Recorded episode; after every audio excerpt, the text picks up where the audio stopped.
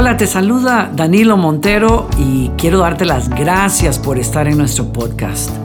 Yo creo que la palabra de Dios es poderosa y sé que va a fortalecerte en la fe y va a ayudarte a tomar mejores y buenas decisiones en la vida. Otra vez, gracias por estar aquí con nosotros y espero que disfrutes esta charla. Quiero hablarte de la fortaleza que hay para una familia y para una vida cuando Dios está en esa vida. Una fe viva en Dios hace fuerte a tu familia, la hace resistente, le da la capacidad de sobreponerse a cualquier cosa en la vida para salir adelante y poder reinventarse y encontrar sentido aún en medio de la pérdida, aún en medio de la dificultad. Estamos hablando de familias que descubren la grandeza y el poder de Dios. A los nueve años alguien me compartió el Evangelio y abrió mis ojos a un mundo que no conocía, a un Dios que no conocía. Vi el brillo en los ojos de aquella chica que me habló del amor de Dios y aquella oscuridad que había en mi casa, en mi hogar, donde mis padres se separaban y había rechazo y había abandono. Eso se fue yendo para darle espacio a Jesús, a su realidad, a su amor, a su perdón, a la esperanza. Poco a poco mi familia comenzó a cambiar, comenzó a tener esa capacidad de volver a unirse, de, de, encontrar fuerzas para perdonar, paciencia para soportarnos, la capacidad de soñar otra vez. Es que hasta ese punto en la vida nuestra capacidad de soñar se había muerto, era nula la depresión estaba realmente eh, llenándolo todo, pero cuando Cristo entró a nuestros corazones, es que esto hace toda la diferencia. Una fe viva hace a una familia resiliente, hace una familia con capacidad de levantarse y enfrentar el mundo con fe y con esperanza. ¿Qué, ¿Qué, es lo que pasa cuando una familia se encuentra con Dios? Es que se encuentra con la fuerza más increíble que hay en el universo. Así nomás, así es sencillo. Una familia se convierte en una iglesia, en una microiglesia. Eh, cuando la gente piensa en la iglesia, piensa en un edificio, piensa quizás en una, un grupo de gente como e, el que se reúne en este lugar, que son miles de personas, pero no te equivoques. Jesús dijo, donde dos o tres se reúnan en mi nombre, ahí yo mismo estoy. Y cuando le, ponemos a la ecuación, le ponemos a Dios, los espacios se llenan, las heridas se sanan, eh, la falta de perdón se va. Dios es la fuerza que aglutina más intensamente el universo entero. Los científicos todavía no descubren cuál es esa fuerza que, que mantiene en cohesión aún las partículas más pequeñas entre los átomos. La Biblia dice en el Nuevo Testamento, Cristo es el que sostiene el universo por el poder de su palabra. Si Él sostiene el universo por el poder de su palabra, ¿Cómo no va a sostener tu matrimonio? ¿Cómo no va a sostener tu vida? ¿Cómo no va a ser posible que lo que está fragmentado vuelva a tomar su lugar? La gente que no se quiere ni hablar, vuelvan otra vez a conversar. Los hijos que están heridos, busquen a sus padres y viceversa. Si la presencia de Dios está presente en tu casa, es posible cualquier cosa. No te hablo de la recitación de la presencia de Dios, te hablo de la realidad de Dios que se manifiesta en la oración, se manifiesta a través de la fe, se manifiesta cuando nosotros nos volvemos a su palabra, la estudiamos, la meditamos, dejamos que ella nos cambie, nos conforme a la imagen de Dios. Cuando nos reunimos en un lugar como estos, donde dos o tres solamente se reúnen, Dios dijo, yo estoy en medio de ellos. Dios mismo está en medio de ellos. Una familia puede hacerse fuerte al relacionarse con Dios en varios sentidos. En primer lugar, cuando Dios viene a la vida, afecta obviamente mi persona, afecta cómo vivo yo a nivel muy individual, muy personal. Dios trae a la vida de las personas a través del Evangelio un cambio radical, es una, una deconstrucción en donde dejamos vicios, dejamos actitudes tóxicas, celos, envidia, carnalidad, adicciones de todo tipo. El, el Evangelio, cuando lo escuchas y lo abrazas, hace te hace capaz de decir, no quiero más ese camino, No quiero más un camino que me destruya a mí y un camino que destruya a los demás. No quiero ser más un narcisista que vive simplemente para el placer que le causan las personas y las cosas. Puedo tener la capacidad de, de construirme y encaminarme a una forma completamente de vida. Es tan radical el cambio. Cuando tienes una conversión a Dios, Tan radical el cambio cuando experimentas realmente a Dios, que la Biblia lo define como una nueva creación. Así dice el Evangelio. Esto significa que todo el que pertenece a Cristo se ha convertido en una nueva persona. En una nueva persona. La vida antigua ha pasado, una nueva vida ha comenzado.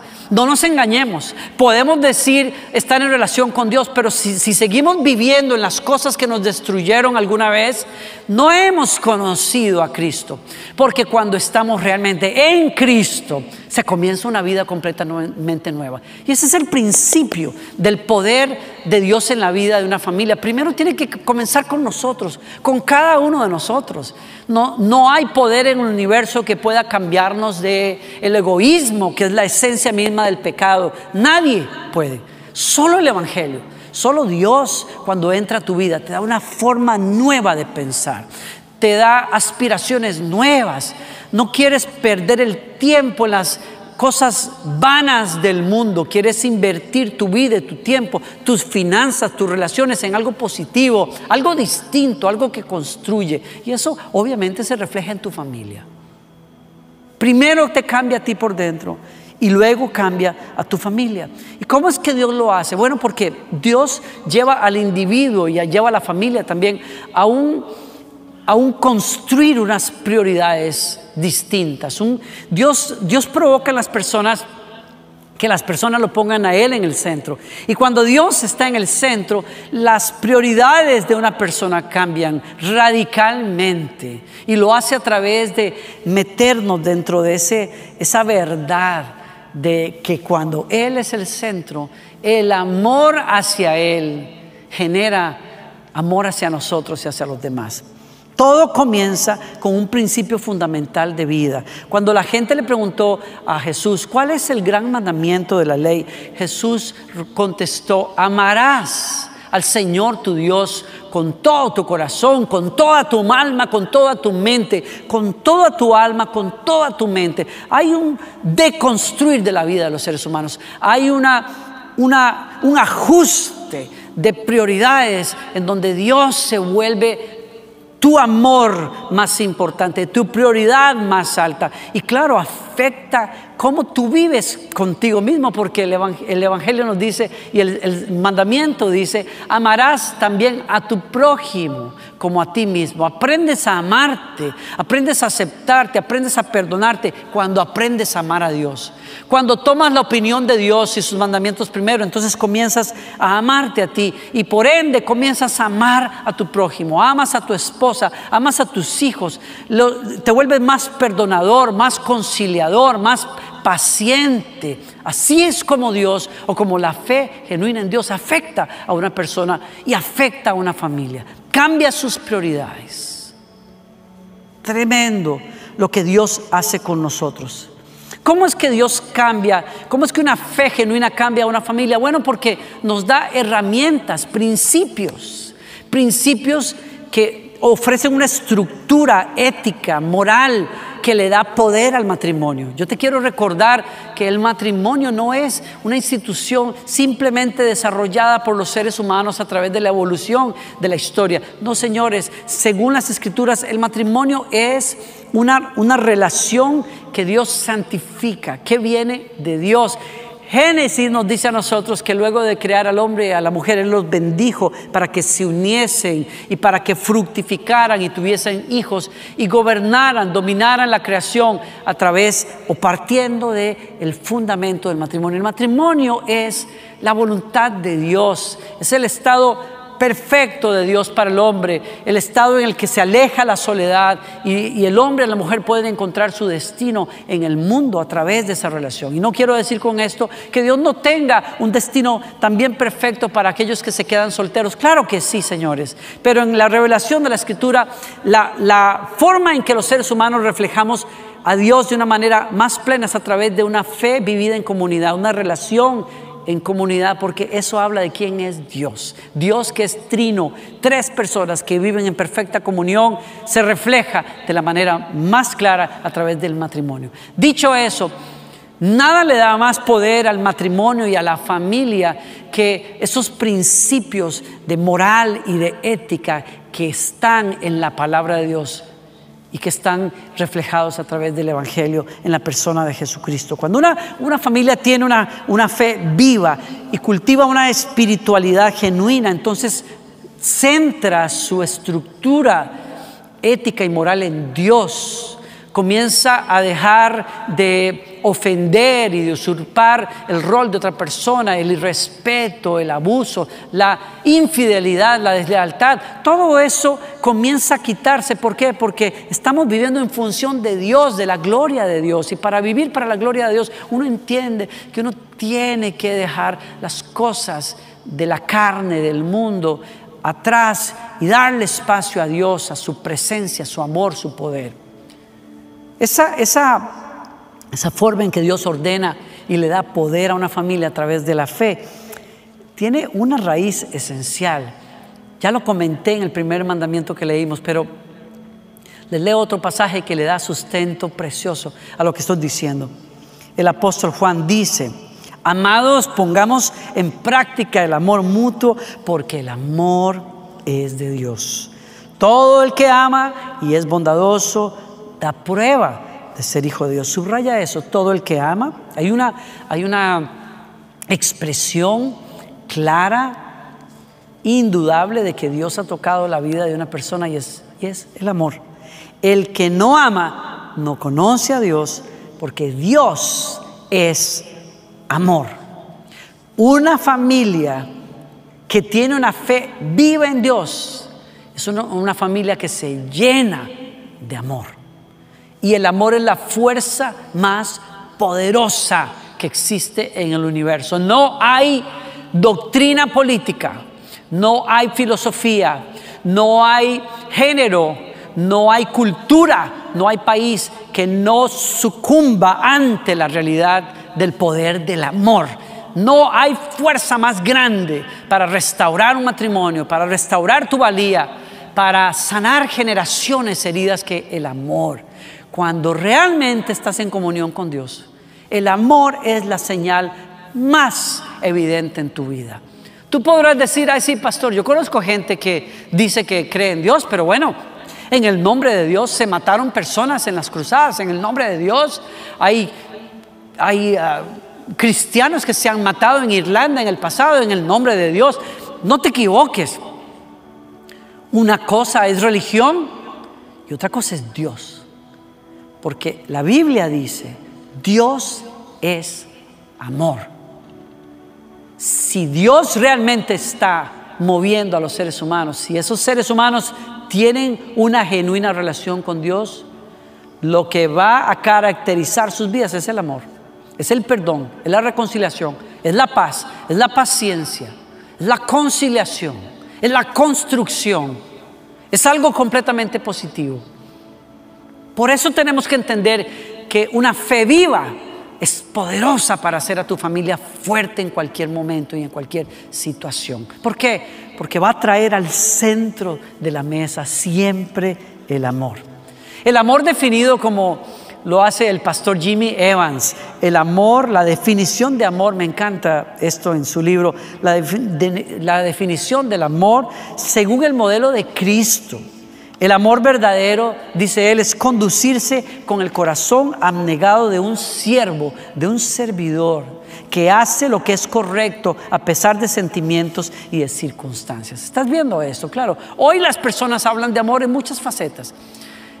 Las personas se enamoran del dinero, se enamoran de las comodidades, se enamoran de sí mismos, se enamoran de sus cuerpos, aman supuestamente sus cuerpos cuando en realidad adoran muchas veces sus propios cuerpos. Estoy hablando de los extremos en donde el culto al cuerpo se ha vuelto una religión. Las personas aman la mansión donde viven, las personas aman el yate que compraron, las personas aman la ropa cara que llevan. No estoy criticando a nadie, pero no, no, no confundamos.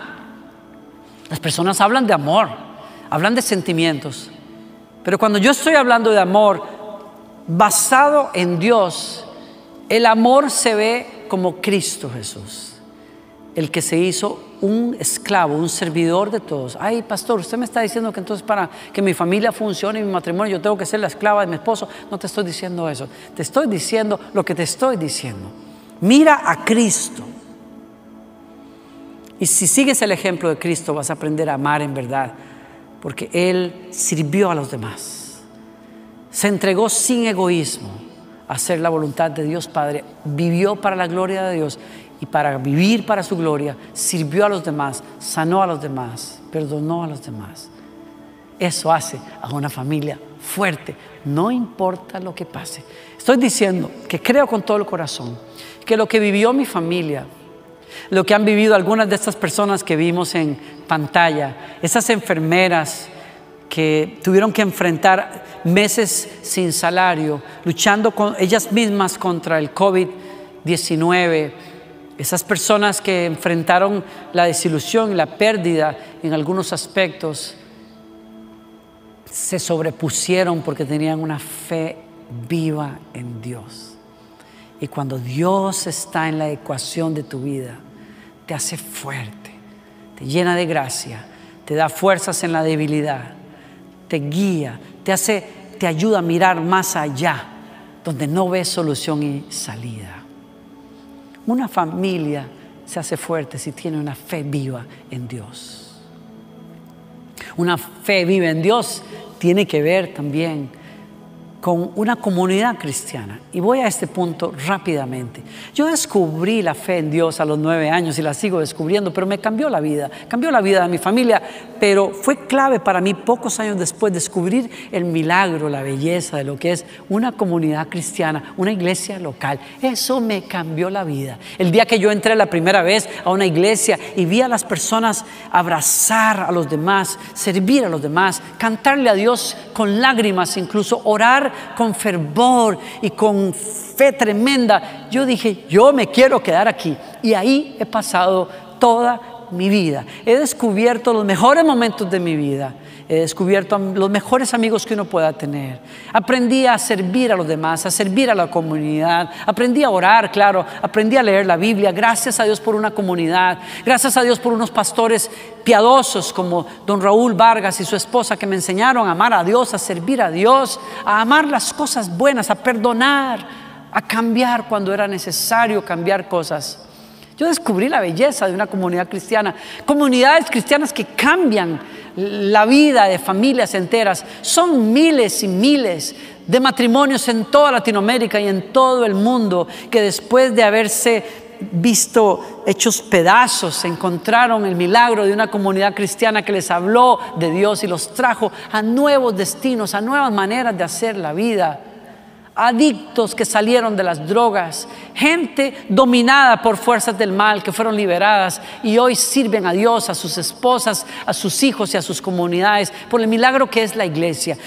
San Juan en el mismo capítulo que nos habla de que aquel que realmente ama, a Dios o perdón, que conoce a Dios, ama porque Dios es amor. También nos dice a nosotros, aquel que conoce a Dios ama a sus hermanos. No podemos separar una fe genuina del poder de una comunidad. Una familia de fe se hace fuerte cuando vive esa fe en comunidad. Porque una comunidad cristiana nos trae a nosotros la, influencia poderosa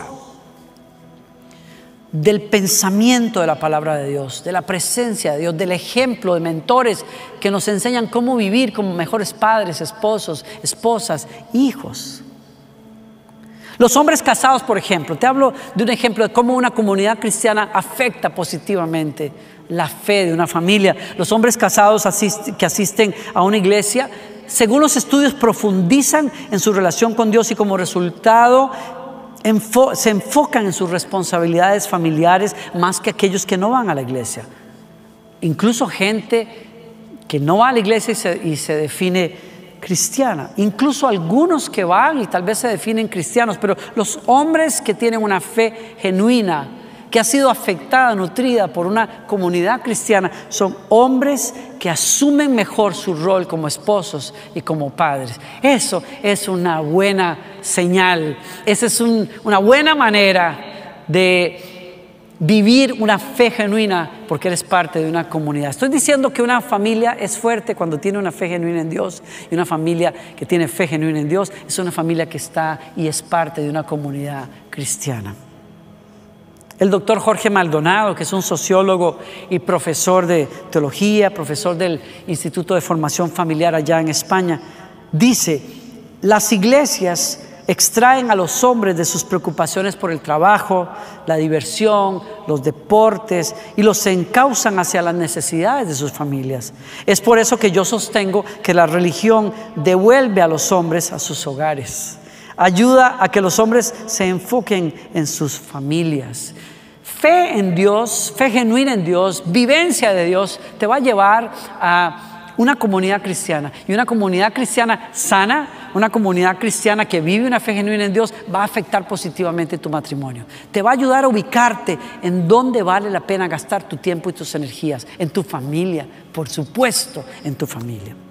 Los estudios muestran que la vida de fe afecta positivamente los matrimonios.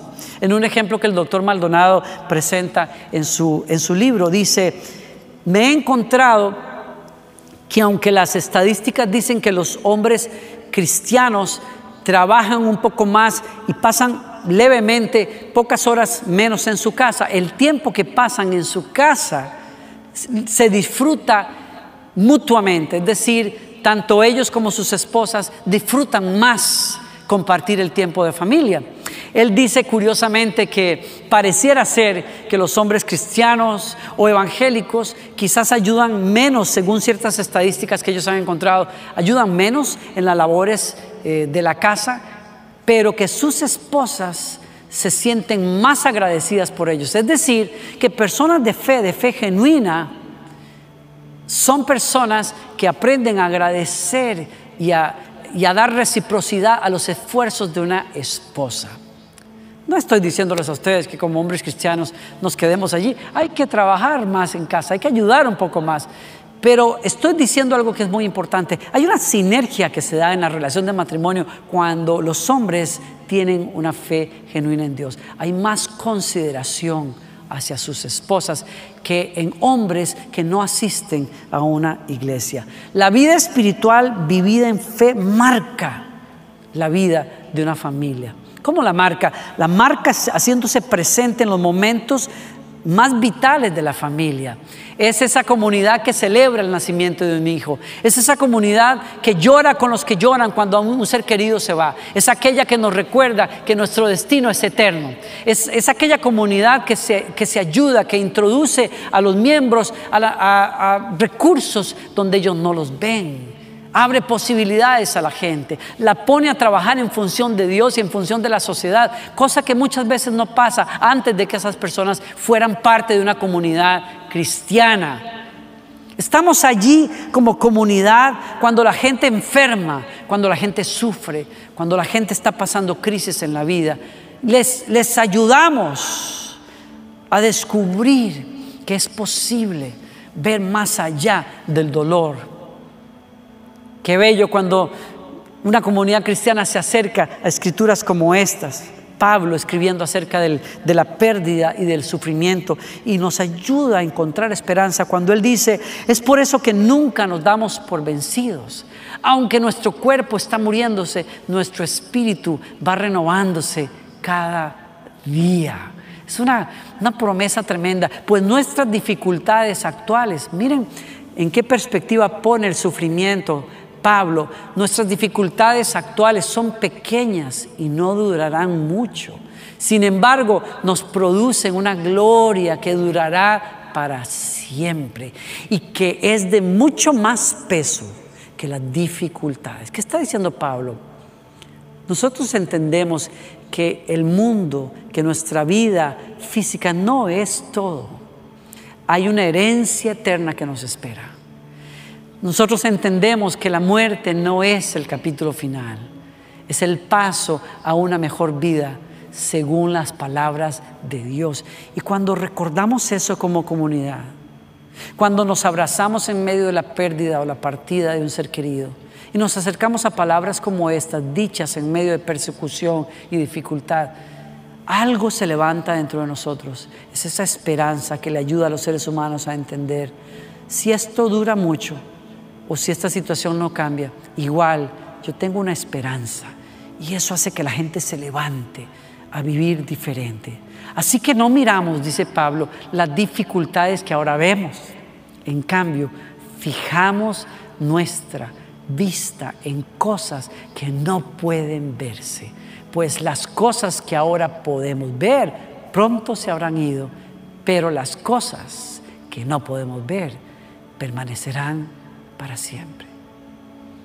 Una familia es poderosa cuando tiene una fe genuina, vivida en un grupo de amigos y hermanos que se llama la iglesia.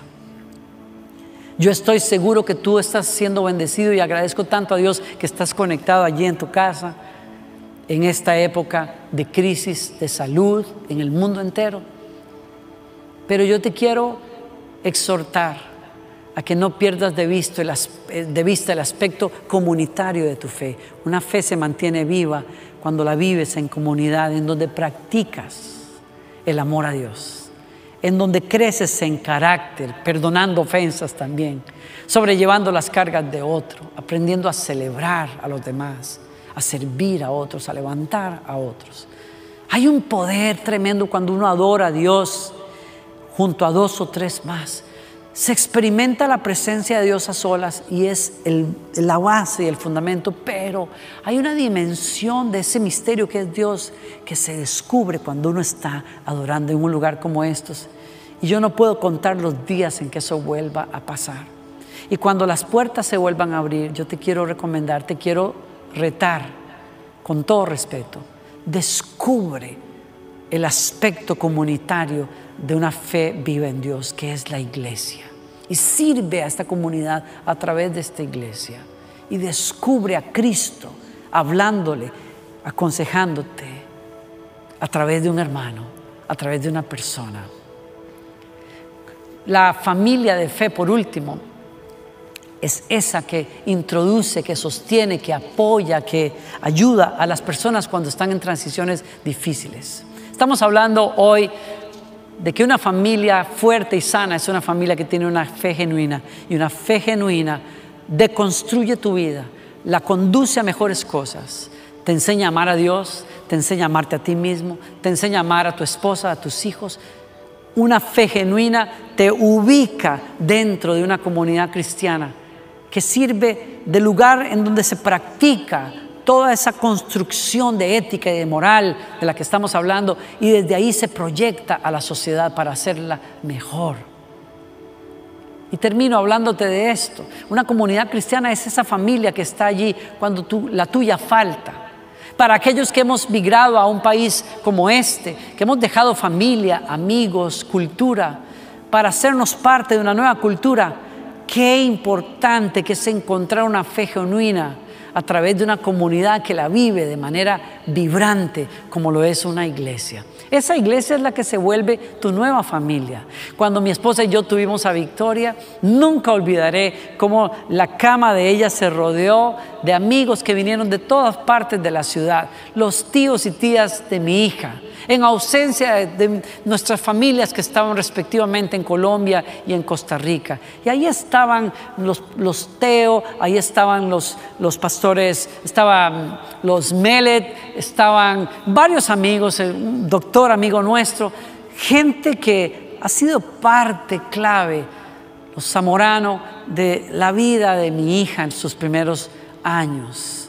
este es el milagro de una comunidad que te muestra quién es Dios cómo tener fe cuando la estás perdiendo, cómo echarle ganas. Es el milagro de la fe vivida en una comunidad. Yo termino con esa historia porque la Biblia me habla, me da un ejemplo precioso en, la historia de Ruth y de Noemí. Noemí es aquella mujer eh, israelita que se va con su esposo a la tierra de Moab cuando Israel vive un, tiempo de sequía y estando allá sus dos hijos se casan como habitas y eventualmente su esposo muere, sus hijos mueren y ella se queda completamente sola y en su vejez esperando lo peor, ella decide regresar a Israel.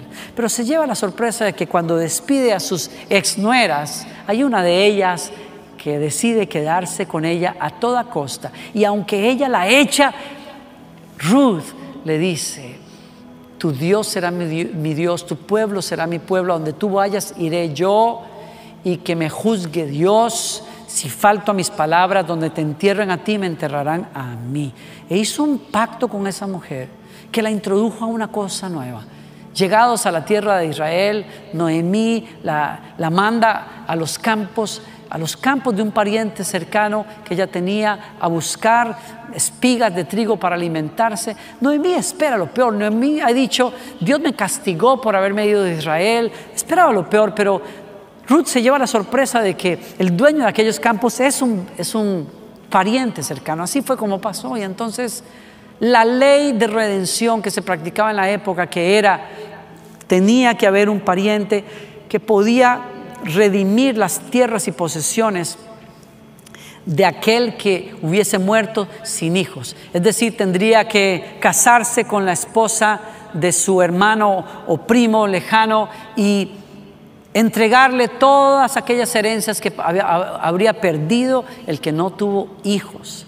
Y siendo vos ese pariente cercano, la historia es hermosa porque Noemí termina introduciendo a Ruth no solamente a Dios, no solamente a una nueva cultura, sino que la introduce al amor, la introduce a vos y finalmente a la redención, en donde la familia de Noemí recupera todo lo que había perdido. Y el libro termina entre cantos y vecinas que celebran a Noemí diciéndole, la que pensaba que lo había perdido todo, ahora incluso en su vejez es abuela, es como si fuera madre. Es una historia bella Sabemos todos nosotros que hemos estudiado la Biblia en algún momento que, de esa unión entre vos y Ruth vino el rey David eventualmente y que esas, eso los convirtió en antecesores del Mesías mismo. ¿Quién iba a decirlo? Ruth. Pero mi, mi punto es este en esta tarde. Termino acá. Es increíble pensar que hay, una, hay un mensaje muy bonito para aquellos que somos migrantes. Yo veo en Ruth a todos esos hermanos, amigos míos que eh, sirven acá, que nos hemos hecho amigos y familia acá en esta iglesia. A muchos que dejan su país y todo lo que es culturalmente familiar para ellos y se adentran en aprender un nuevo idioma y comenzar a trabajar en un lugar, un país que no era el suyo. Y ahí yo veo eh, no solamente una analogía de Ruth como nosotros los migrantes en este país, sino que también veo a Noemí Creo que Noemí en la historia es la iglesia, la iglesia local, en donde están los nuevos hermanos, amigos, tíos, mentores, aquellos que van a facilitar tu entrada a una nueva cultura y aquellos que te van a presentar a vos, a Cristo, el que puede redimir tu vida de la soledad, del abandono y te puede ayudar a comenzar de nuevo. Ese es el poder de una comunidad. He visto aquí a personas que sin ser familia, con ellos reímos, celebramos, lloramos, nos animamos unos a otros. En sus casas están reunidos hoy muchos, se reúnen entre, entre ellos para animarse. Hoy a través de Zoom, mañana espero con todo el corazón, persona a persona, y han aprendido que hay un poder en la fe genuina de una familia vivida en comunidad. Dios quiere hacer a tu familia fuerte.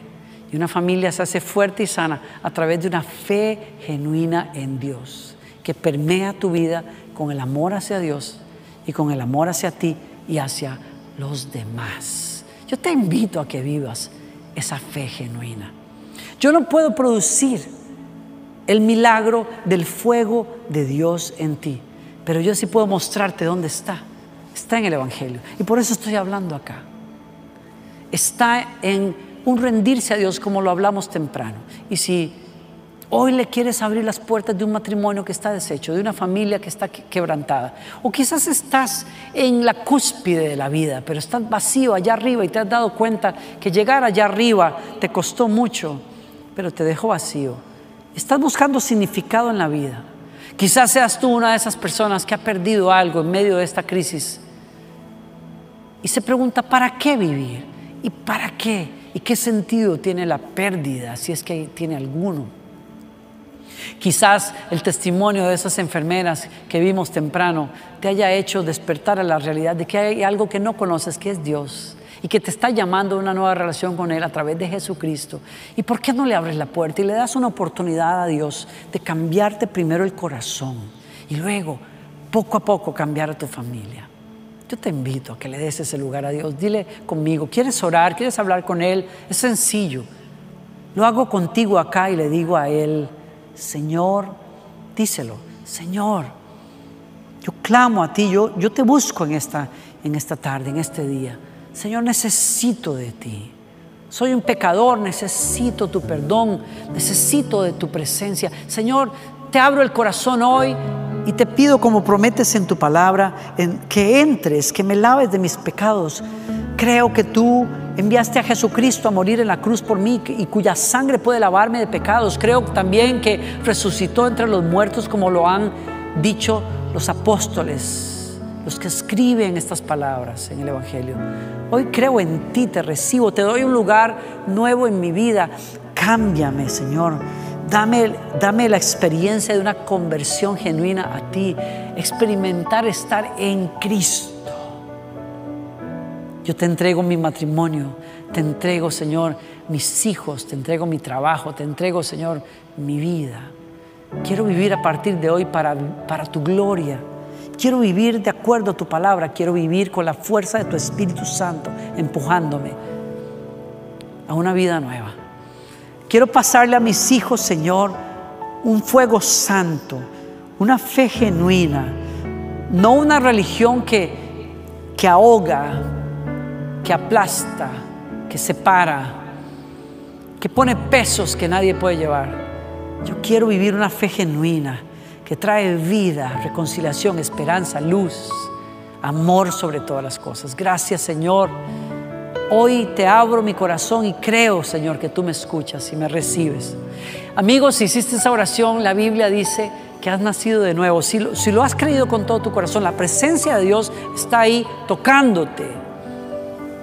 Él te está dando una nueva vida. Es Cristo viviendo adentro tuyo para comenzar una nueva familia, una nueva manera de vivir tu familia, quiero decir. Si has hecho esa oración, quiero pedirte, si vives en Estados Unidos, mándame un texto al número 77377 con la palabra nuevo, 77377.